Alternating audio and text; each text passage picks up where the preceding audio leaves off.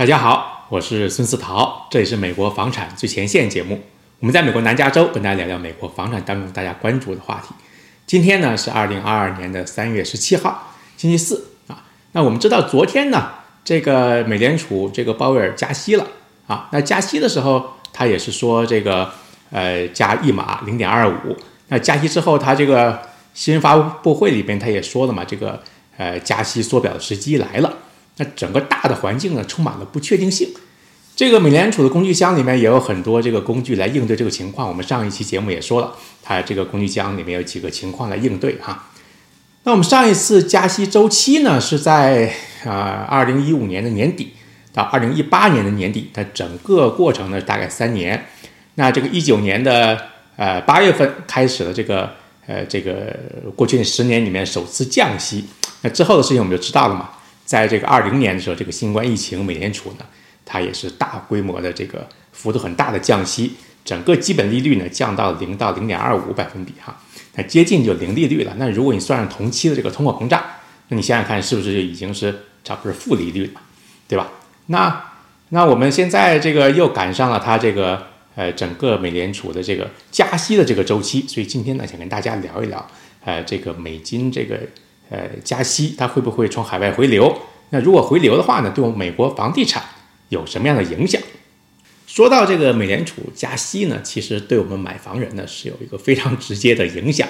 那我们最近也是做了很多节目，我们也说了，就每个人呢都有不同的情况。那不过基本上也无外乎就是啊，面对这个房贷、车贷、信用卡的卡贷，那还有一些人呢，哎，他有这个学生贷款，那还有一些。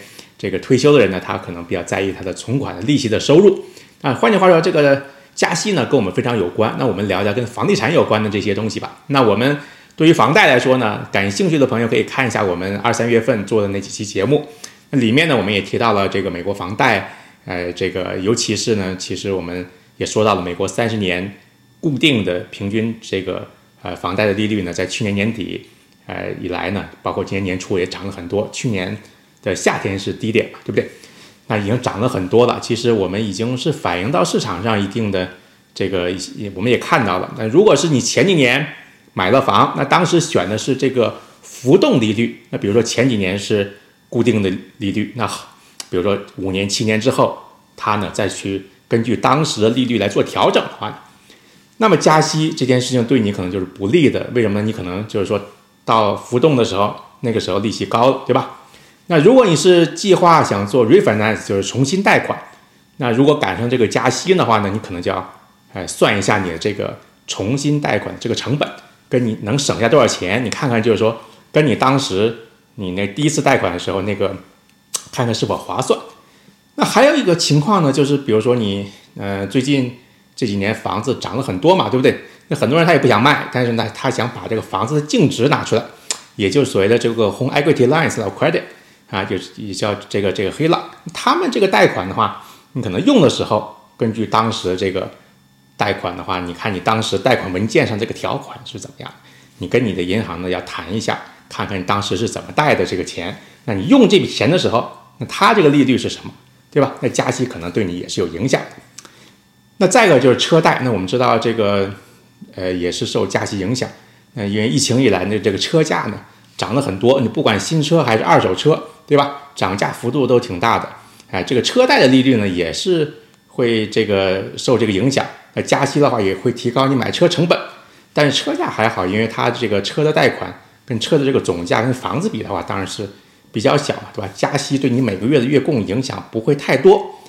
但是呢，你要注意一点，就是说你这个准备贷款买房这个人呢，你在填那个申请表的时候，银行会问你有没有车贷。那你要跟你的银行或者贷款经纪呢，好好聊一聊，看看这个你这个车贷呢对你的房贷有多大的影响啊？你跟你们好好谈一谈，你看看是还清划算还是是怎么样比较好啊？其实呢，就是说这个加息呢，对我们买房这件事情影响呢也是比较大的啊。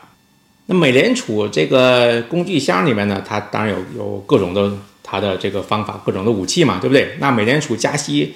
那一般他会看哪些指标呢？其实美联储加息，他看很多的指标，那也无外乎吧。那是可能最主要的这些，比如说这个美国的失业率，对吧？啊，近期这么这个高的通货膨胀率、高通膨，那前阵子呢，比如前些年这个疫情期间造成的量化宽松，印了很多钱，产生这个 M2 这个货币供应量比较多，那就印了很多钱，对吧？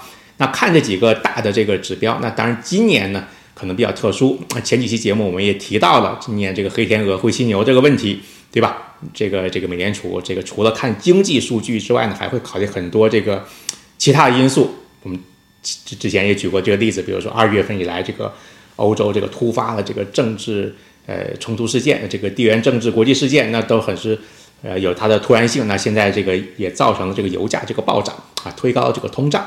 还有今年呢，也是十月份，也是个中期选举，对呀，今年也是个选举年嘛，对吧？那加息我们知道是一个有政治敏感性的问题，所以话这个道理很简单，就是加息的力度如果过大了，对吧？对经济复苏呢，它是有影响的，也会影响到，对吧？选票啊，其实呢，我们买房人呢最关心的那什么呢？其实就今年还会继续加息嘛，对不对？在我们想还会加多少，对吧？那根据美联储主席鲍威尔他说了，他还是有可能继续加啊。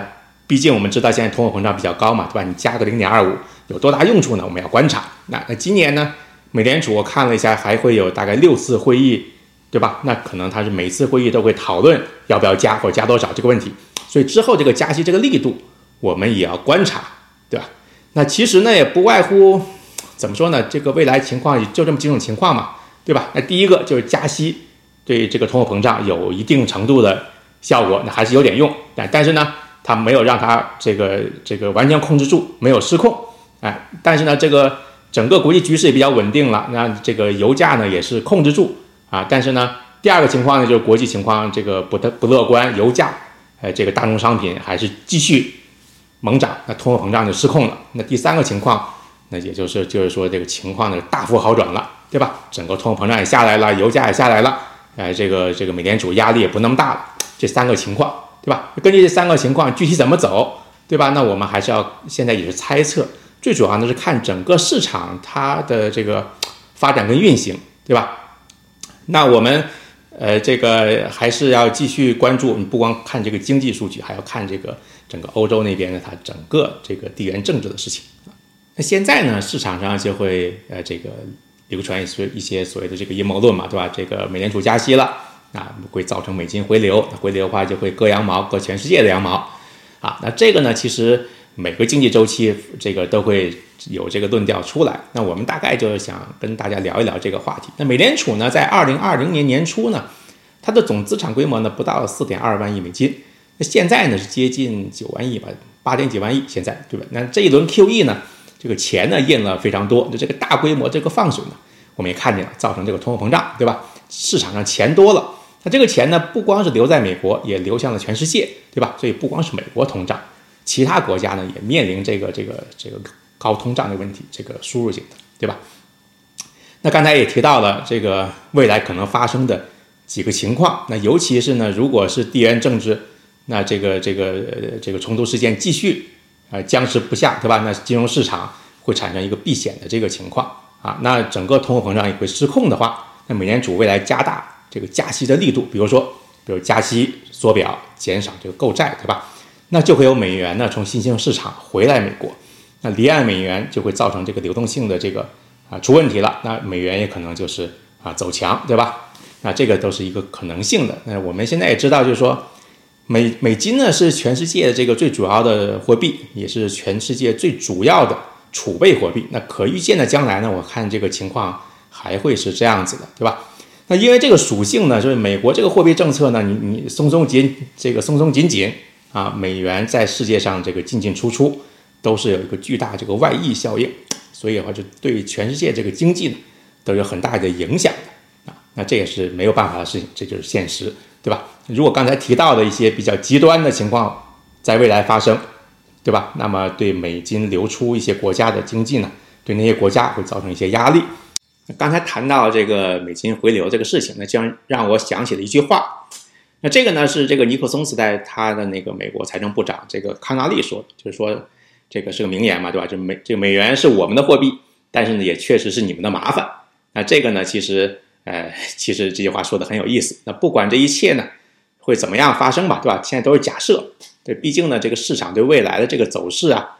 受很多因素影响，比如说这个地缘政治啊，市场对这个以后的这个后市的这个发展，它也是有分歧的。假设海外的这个离岸的美金回流美国，那么基本上也无外乎就进入，比如说金融市场，对吧？再一个进入这个房地产，还有呢就进入美国这个实体经济啊，这么几个情况。那你想想看，这个这个这这三个情况会到哪里的情况，这个可能性是比较大呢，对吧？那美金回流一定会有一些进入美国房地产啊，那这个是一定的嘛，对不对？那但美国房地产，你刚才也说了，也面临这个加息的这个压力。如果房贷利率涨了，这个买房成本也会高的嘛，对不对？所以的话，还是要看美联储以后加息的这个力道，跟对这个对市场这个影响，哎，我们还要观察这个事情。那刚才说了，就是说一切现在都是假设，对吧？供大家参考。那不管怎么说吧，那如果是全球主要的这个国家结束这个放水，那我们就面临一个这个货币紧缩的这个时代。那巴菲特有个名言嘛，就是说这个只有在潮水退了以后，才知道谁在裸泳。对吧？所以今天呢，就想跟大家聊一聊这个话题。那我是孙思桃，这里是美国房产最前线节目，我们下期再见，拜拜。